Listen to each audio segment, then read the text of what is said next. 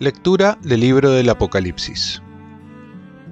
Yo, Juan, miré y en la visión apareció el Cordero de pie sobre el monte Sión, y con él 144.000 que llevaban grabado en la frente el nombre del Cordero y el nombre de su Padre.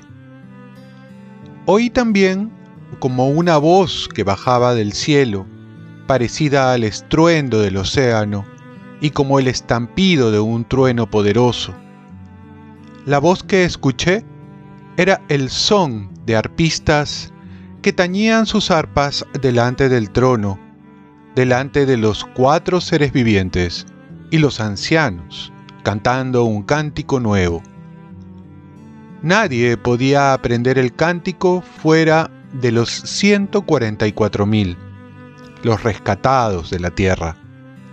Estos son los que siguen al Cordero a donde quiera que vaya.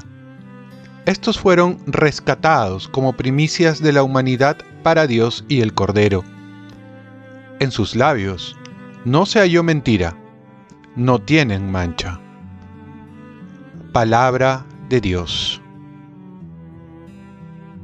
Salmo responsorial este es el grupo que viene a tu presencia, Señor. Del Señor es la tierra y cuanto la llena, el orbe y todos sus habitantes. Él la fundó sobre los mares, Él la afianzó sobre los ríos. Este es el grupo que viene a tu presencia, Señor. ¿Quién puede subir al monte del Señor? ¿Quién puede estar en el recinto sacro?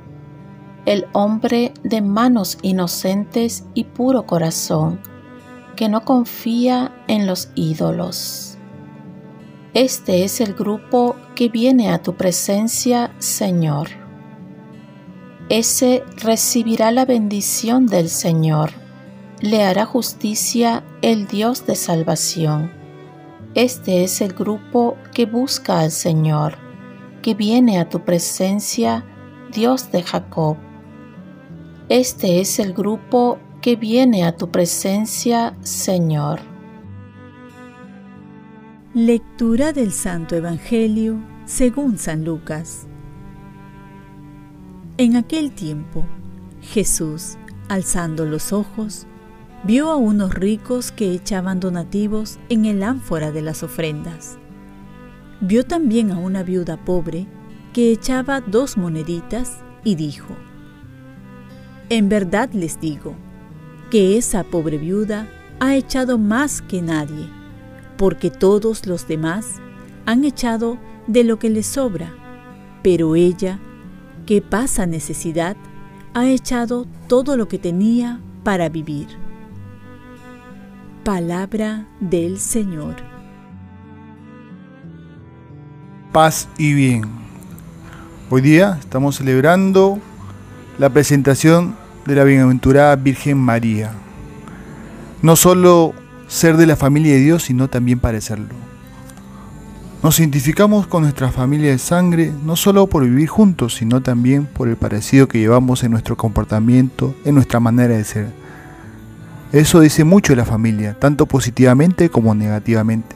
Jesús va a establecer un vínculo más allá de la sangre, que es el vínculo espiritual, que lo obtenemos por la vida en gracia, entrando a formar parte de la familia de Dios por el bautismo. Y además este vínculo se demuestra por nuestra manera de vivir, en el cumplimiento de su voluntad. Y es que nuestro comportamiento nos va a delatar. Podemos llevar un apellido, pero si no tenemos rasgos de la actitud de la familia, pocos lo creerán. Igualmente podemos llamarnos cristianos porque seguimos a Cristo, pero si esto no se ve en la vida real, seremos farsantes. Estamos llamados a demostrar que pertenecemos a la familia del Señor con nuestras palabras y nuestros actos y nuestras actitudes. Un ejemplo claro es la Virgen María, que no solo era la familia por vínculo de sangre con Cristo, sino también tenía una relación espiritual, porque se identificaba como verdadera discípula porque hacía siempre la voluntad del Padre. Prácticamente es elogiada por su Hijo Jesús. Quizás nos parezca difícil ser un buen discípulo de Jesús al ver nuestras debilidades, fracasos, caídas. Por ello San Juan Pablo II nos levanta el ánimo diciendo, no somos la suma de nuestras debilidades y fracasos, somos la suma del amor del Padre por nosotros y nuestra capacidad real de convertirnos en la imagen de su Hijo. Por ello podemos llegar a ser buenos discípulos para ser coherentes dentro de la familia de Dios a la que pertenecemos. Y hoy es la fiesta absoluta de la pertenencia a la Virgen María a Dios y de su plena entrega a los planes divinos. Por esta plena pertenencia que incluye la dedicación virginal, Nuestra Señora podrá decir al ángel, no conozca varón.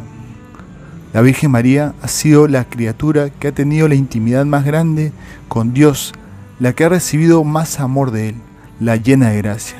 Nunca negó nada a Dios y su correspondencia a las gracias y emoción del Espíritu Santo siempre fue plena. Ella nos enseña y debemos aprender de ella también a darnos por entero al Señor con plenitud de correspondencia generosa. Oremos. Concédenos, Señor, a cuantos honramos la gloriosa memoria de Santa María Virgen, por su intercesión participar como ella de la plenitud de tu gracia. Ofrezcamos nuestro día. Dios Padre nuestro, yo te ofrezco toda mi jornada en unión con el corazón de tu Hijo Jesucristo, que sigue ofreciéndose a ti en Eucaristía para la salvación del mundo. Que el Espíritu Santo sea mi guía y mi fuerza en este día, para ser testigo de tu amor. Con María, la Madre del Señor y de la Iglesia, te pido por las intenciones del Papa con San José Obrero te encomiendo mi trabajo y mis actividades de hoy para que se haga en mí tu voluntad. Y la bendición de Dios Todopoderoso, Padre, Hijo y Espíritu Santo, descienda sobre ti.